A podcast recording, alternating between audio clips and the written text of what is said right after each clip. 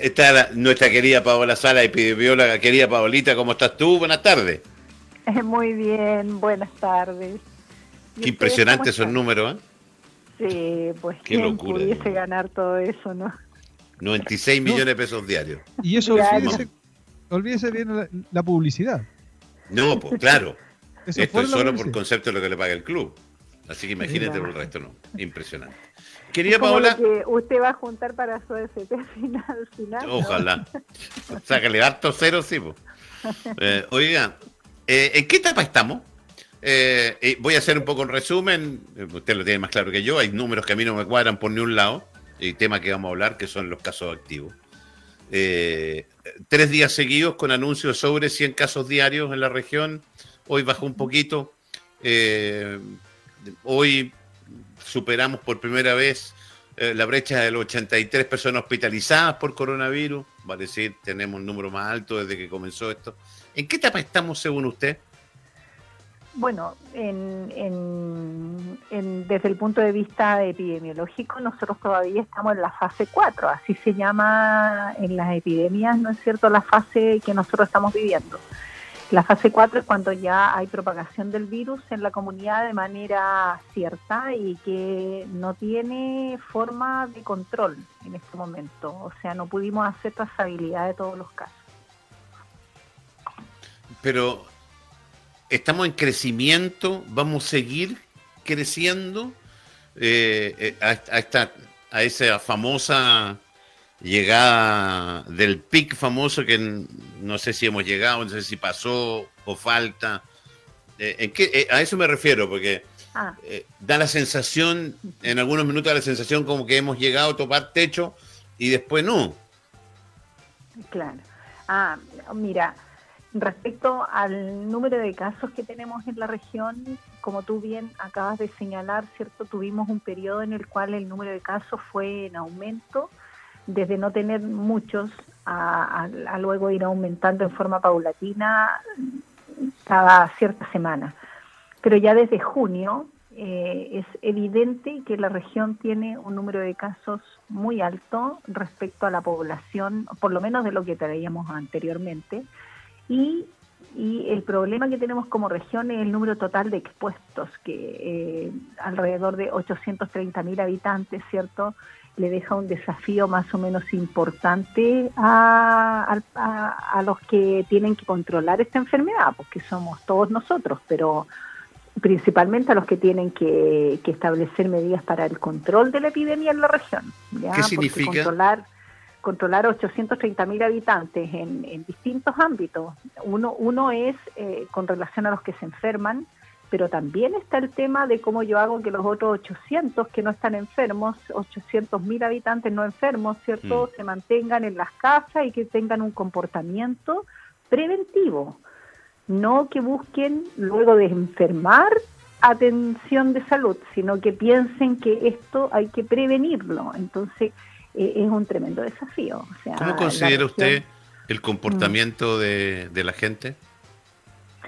Bueno, yo creo que el, comportamiento epidemiológicamente hablando no ha sido como el más apropiado porque la percepción de riesgo que la población pueda tener de esta epidemia, sin duda, eh, hace que ellos se comporten de una manera o de otra y no lo han hecho de manera apropiada. Usted ve que eh, hay mucha población que eh, todos los días sale específicamente a hacer actividades quizás laborales, que esos son entendibles, mm. pero hay otros que no salen a esas actividades laborales. Entonces, esa población nos pone al final a todos en riesgo, porque si yo salgo a hacer otra cosa que no sea algo obligatorio y no tomo las medidas de precaución, estoy exponiéndome y, y me estoy enfermando. Y él no está enfermando a todos los demás. Entonces, no ha sido un comportamiento como el que hubiésemos esperado o hubiésemos querido como ciudadanía, ¿cierto? Esto de vivir una epidemia donde uno hace lo que le dicen que tiene que hacer. Mm. Y esa ha sido una dificultad. ¿Y por qué, antes de darle pase a Víctor Hugo, por qué cree, eh, querida Paola Salas, epidemióloga, que está pasando eso?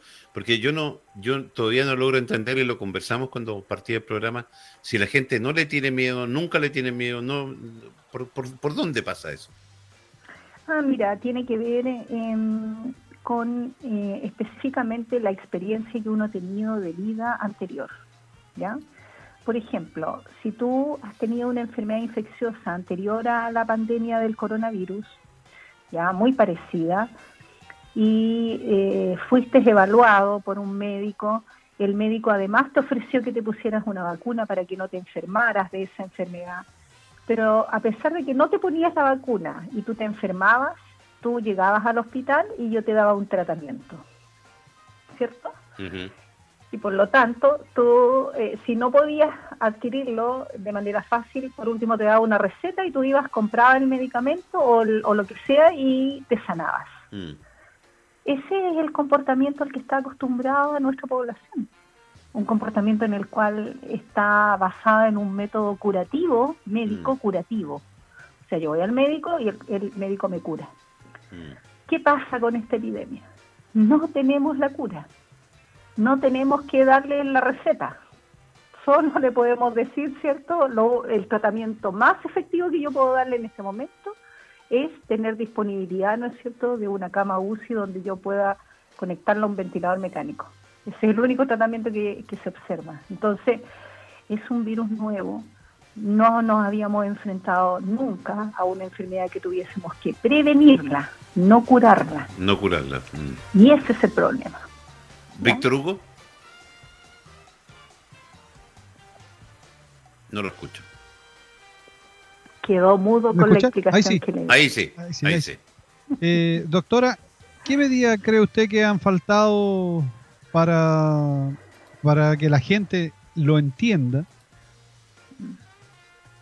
Mira, yo siento que la comunicación de riesgo que tiene que ver, por ejemplo, con esto que yo hago, ¿cierto? De hacer promoción de salud y de también ir eh, tratando de explicar a la población que no todo se puede basar en los que se enferman, sino que principalmente nosotros tenemos que pensar que el contacto estrecho de un caso positivo contagia igual que un caso positivo y que son un número mucho más alto que lo que nos están diciendo a diario, ¿ya?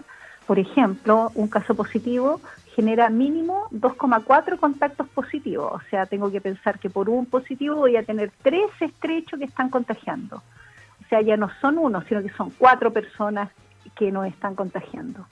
Entonces, tenemos que pensar que si ayer tuvimos 100 casos, al tiro ese grupo generó 300 casos eh, contactos estrechos que están contagiando a los demás. Sea, hablamos de 400 al final que estamos en riesgo de que nos contagien otros. Entonces, esa comunicación de riesgo que yo te acabo de describir, que es tan simple y que está basada en los que contagian al resto, no en los que están positivos a un examen, sino que en los que contagian al resto, es tan sutil, pero es tan importante darla, ¿ya? Y yo creo que e, esa partecita eh, podríamos sumarla de aquí en adelante en los anuncios, ¿ya? Dado que nuestra población es distinto que yo te diga, eh, ¿cierto? Eh, hay 100 casos que hay 400 hoy día. Mm. Entonces, yo voy a cambiar mi conducta si tenía pensado ir al centro a comprar lana, por darte un ejemplo. no voy a ir porque hay 400 que andan dando vueltas que me podrían contagiar en cambio, uno ve las probabilidades menores. ¿Qué tasa de positividad tenemos? Porque usted leí alguna declaración suya por ahí, no me acuerdo, parece que fue en el diario, el fin de semana que hablaba de un veintitanto por ciento y ayer el Ceremi hablaba de un 14 y 18. Eh, pero tampoco nos entregan sobre la cantidad de exámenes totales realizados. Eh, ¿En dónde estaremos? Mira, eh, el dato que yo entrego es el dato oficial publicado en los reportes diarios que entrega el gobierno de Chile para todo el país. Y que coincide el número de casos positivos que anuncia la Seremia de Salud todos los días, ¿no es cierto? Y que están en ese informe diario, que es el oficial. Mm. Por lo tanto, la información que allí está, uno debiese pensar que eh, también está chequeada con los niveles locales, ¿no es cierto?, antes de hacerlo como anuncio nacional de todo el país. Mm. Y en ese informe aparece el número de exámenes que son analizados a diario por el Coquimbo, ¿ya? Y los exámenes, a su vez, se cruzan con el número de casos positivos. y con ese número de casos positivos a diario uno va haciendo una estimación de, de la positividad del examen. Entonces, no hay sesgo en el sentido en que se ha aplicado que primero la fuente de información es la misma, segundo es una fuente validada de parte del Ministerio de Salud, ¿no es cierto? Y que corresponde a información entonces mm. que nosotros podemos eh, correlacionar. ¿Qué se entiende y en esta correlación, la positividad, claro, ahí voy. Se entiende por positividad eh, el número de, de exámenes que yo hago supongamos que yo le hago a 100 personas exámenes PCR, ¿a cuántos de esos 100 encuentro positivos? Esa es la positividad. E-, esa es la positividad. O sea, ¿de cuánto? un porcentaje. Ok. Eh, y en la medida que la, que la enfermedad es más brusca, la positividad es mayor, me imagino en epidemiología el concepto apropiado es hablar de agresividad de la enfermedad. De agresividad, perdón, eso. claro, de, de, que no estamos deteniendo la transmisión y que nos está enfermando a la gente de manera más agresiva o se están agravando más. Por ¿Qué es lo que se entiende por caso activo? Y, le hago, porque mm. eh, según basado en los números reales, ya ahí vamos a poner en la pantalla eh, los números entregados por la Secretaría de Salud todavía hay algo que no entendemos, porque hasta el 29 de junio teníamos 1.245 y de noche a la mañana se mejoraron 400 y tanto, y de ahí bajamos 400, hoy día fueron anunciados 700. ¿Qué es un caso activo? Según yo como ciudadano, caso activo es aquella persona que todavía mantiene una positividad. ¿Es eso? ¿Y, cómo se puede entender que de noche a la mañana hayamos pasado de 1.200, hayamos bajado 800 en un día? Ah, lo que sucede es que eh, el caso activo, eh, epidemiológicamente hablando, es el que está contagiando a otros. No sé si tú me lo, entiendes tan simple como lo que te acabo de señalar. Eso puede estar en cualquier lugar, está en una residencia sanitaria, en su casa, en, caminando por la calle. En todos lados. El ideal es que no esté caminando por la calle. ¿Ya? Ahora, ¿por qué, ¿por qué es tan alto? Porque si tú te enfermas, si tú eres positivo, tú empiezas a contagiar a las personas dos días antes de hacer síntomas. Y sigues contagiando diez días más después del inicio de los síntomas. O sea, eh, tu periodo de incubación de 14 días no es solo para los síntomas, sino que es principalmente para decir cuánto tiempo tú contagias a otros. ¿Ya? Entonces, en ese periodo, en ese periodo, tú eres activo durante todo ese tiempo, 14 días que estás contagiando a otro. Entonces, lo que yo supongo que ocurrió en esta, en esta disminución es que los que cumplieron los 14 días, ¿cierto? Eh, ellos los sacan como activos porque ya cumplieron el tiempo, por así decirlo, de, estar contagiando durante esos 14 días. El punto es que hay personas que después de los 14 días, si tú le haces la PCR, puede que todavía sigan positivos. O sea, Incluso ¿pueden seguir contagiando? Correcto. Entonces, continúan contagiando.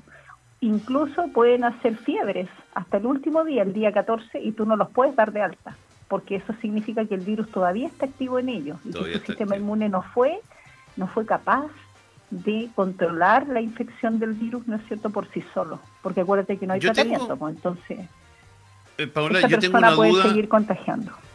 Tengo una duda muy grande, y ya lo voy a pasar de nuevo, Víctor usted. Eh, yo como ciudadano de a pie, eh, ¿qué número veo para lograr entender cuál es la situación de coronavirus? Porque yo que tengo la suerte de trabajar en una radio y, tengo la suerte de tener un, grupo de periodistas muy preparados y que mantienen la información y todo, claro, yo tengo varios datos. Eh, y claro, y me baso entre los activos, después digo, no, los activos no, tengo las camas UCI, tengo la OL. Pero para la gente que no está escuchando, porque uno dice, anunciaron 100 contagios, pero sí, pero sobre cuántos exámenes, a lo mejor no es relevante. ¿Cuál es el dato relevante que la gente se tiene que fijar, Paola? El dato más relevante en este momento que estamos de la pandemia y con la información que nos entregan, ¿ya? Es el caso, el número de los activos, porque ellos son un acúmulo, ¿cierto? Son casos acumulados que han sido positivos en periodos o días anteriores y que todavía están contagiando a los demás. Entonces, en este caso, en la región tenemos 714 personas hoy día activas que están contagiando. Y el otro dato que yo invitaría a las personas a mirar, además de los casos positivos, es el caso de los probables, que también fueron incluidos y que, se, y, que eh, al menos en los anuncios yo no he escuchado que digan cuántos probables hay, quizás lo están empezando a dar, pero, pero en el informe aparece y nuestra región tiene en este momento 100 y tantos más probables. ¿ya? Estos probables en la región son 119 más, o sea, esos 714 le agregamos a estos 119. ¿Por qué? Porque el probable es un contacto estrecho de un caso positivo que tiene síntomas. Lo que pasa es que no le estoy haciendo la PCR para encontrar el examen positivo, pero él, epidemiológicamente hablando, anda contagiando también al resto de las personas. Ajá, eh, Víctor Hugo. Esos, dos, esos dos datos son importantes para la prevención de la enfermedad. Ajá. Víctor Hugo. Doctora, ¿y cuál es la recomendación suya de aquí en adelante? ¿Qué es lo que se, tenemos que hacer nosotros, la gente de a pie, para evitar seguir evitando los contagios? Mira, para, para evitar el contagio de, la región entera, ¿cierto? Eh, primero hay que hacer acciones de control. Y una de las acciones de control más importantes es el reforzamiento de las cinco medidas eh, clásicas de la salud pública para controlar la epidemia.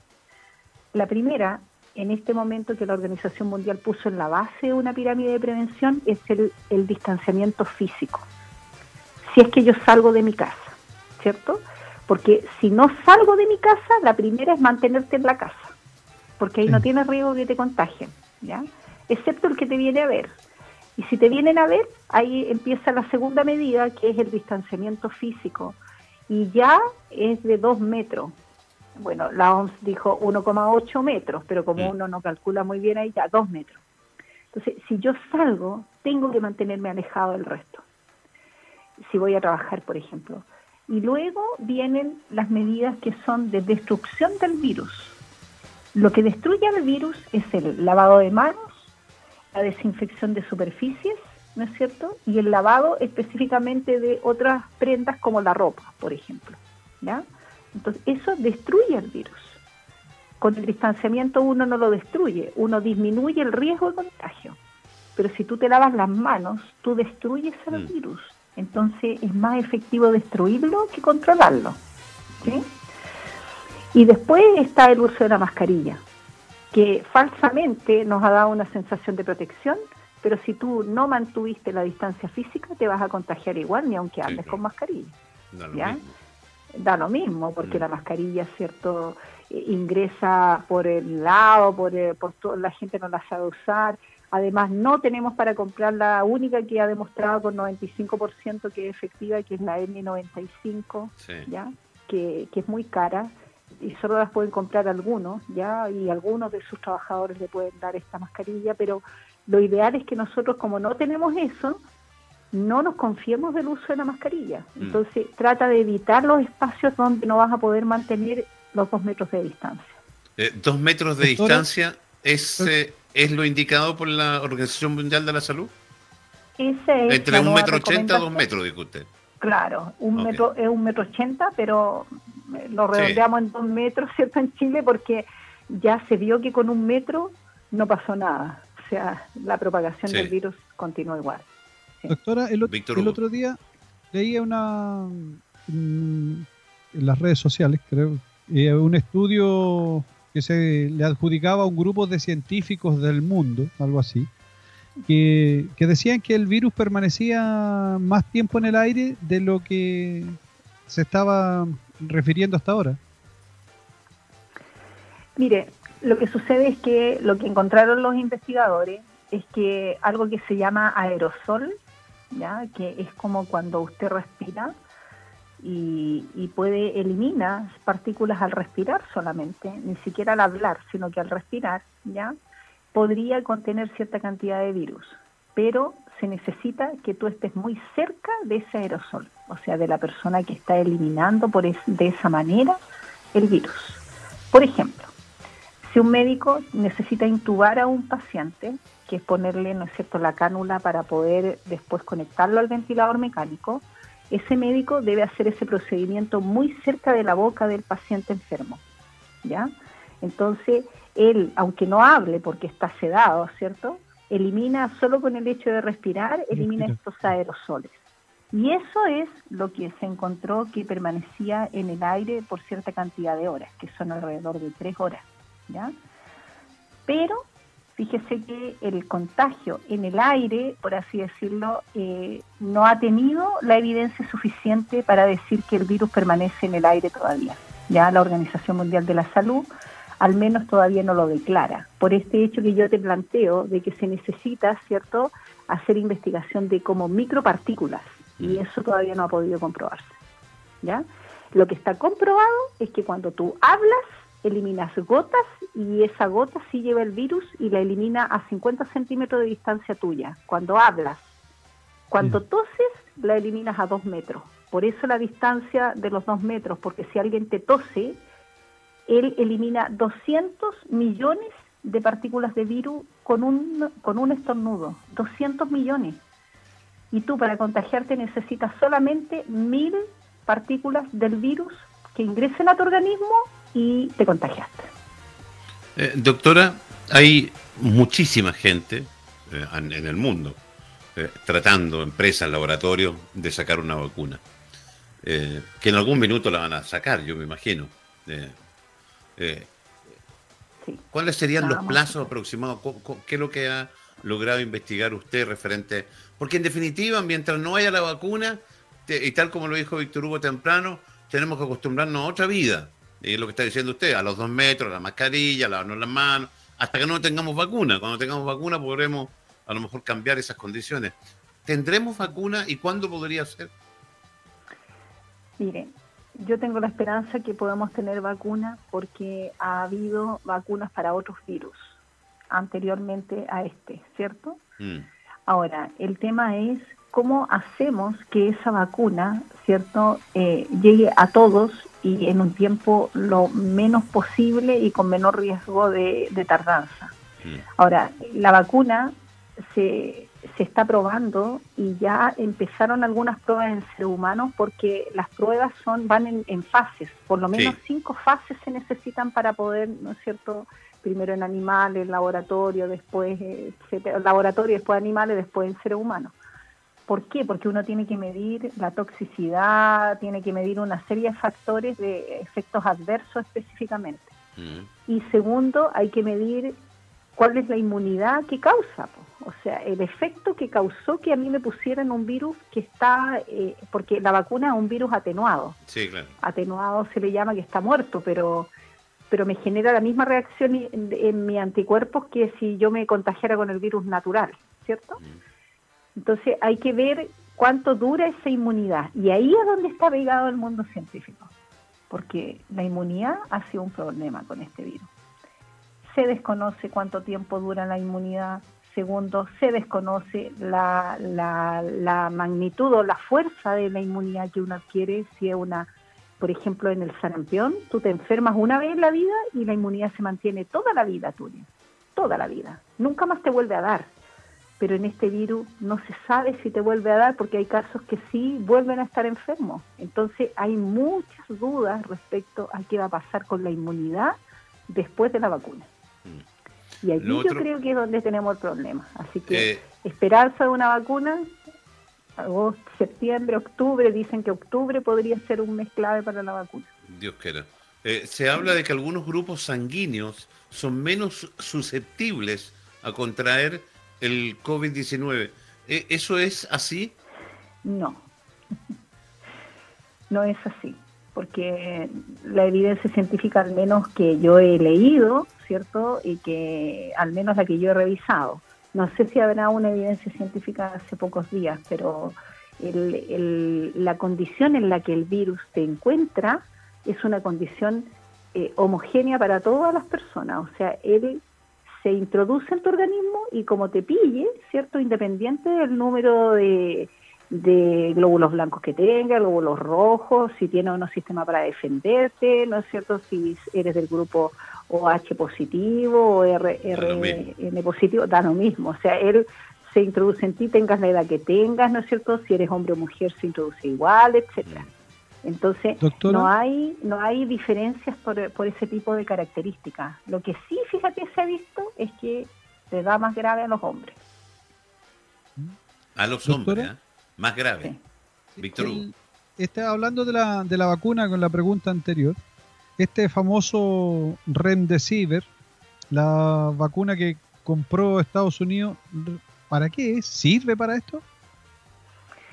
Lo que pasa es que son todas pruebas de un mundo que está desesperado. Ya usted sabe cuántos casos van en Estados Unidos, ¿o no? Muchos. hoy día, no tengo, son muchos. Hoy día, hoy día estamos alcanzando los 3 millones de personas enfermas. Entonces, en un solo país, ¿cierto? Entonces, tú podrás pensar que un país donde tiene esa cantidad de enfermos, y que además obviamente reporta esa cantidad de enfermos un 2 a un 5% de muertos por la enfermedad después, ¿cierto? Hace lo que sea, o sea, están probando todo lo que más se pueda y lo importante es los resultados que puedan ellos encontrar en base a las pruebas. Así que yo invito a que esperemos los resultados, porque eh, el, mundo desarrollado, si Estados Unidos, ¿no es cierto?, Europa, no han podido todavía eh, recomendar una vacuna que esté comprobada y que no tenga efectos secundarios y que además otorgue la inmunidad que se espera, es porque nosotros todavía como países donde ni siquiera estamos haciendo pruebas de vacuna, ¿cierto?, tenemos mucho menos esperanza. Querida Paola Salas, como siempre, es un gusto repasar la situación en que estamos eh, ver un poco, un poquito también de, esperanza, porque por no decir lo que ojalá en octubre, noviembre, cuando sea lo antes posible, pero eh, lo más importante de todo, el llamado tiene que ser a la gente a seguir cuidándose, que esto está tan o más latente de lo que estaba hace una semana atrás. Claro, yo creo que ahora nosotros estamos viviendo la epidemia en la región con casos ¿cierto?, cómo partió el país y que ahora sí que nos tenemos que preocupar de las medidas de salud pública, del distanciamiento físico, como yo les decía, el lavado de manos, quedarse en la casa, idealmente, salir poco y el que sale se tiene que cuidar por su familia y por todos nosotros. Exacto. Un millón de gracias, doctora. Usted sabe que en la Universidad de La Serena siempre vamos apoyando a los medios, así que cuando ustedes gustan, nos llamen. Muy amable, muchas gracias. Igualmente, hasta luego, adiós.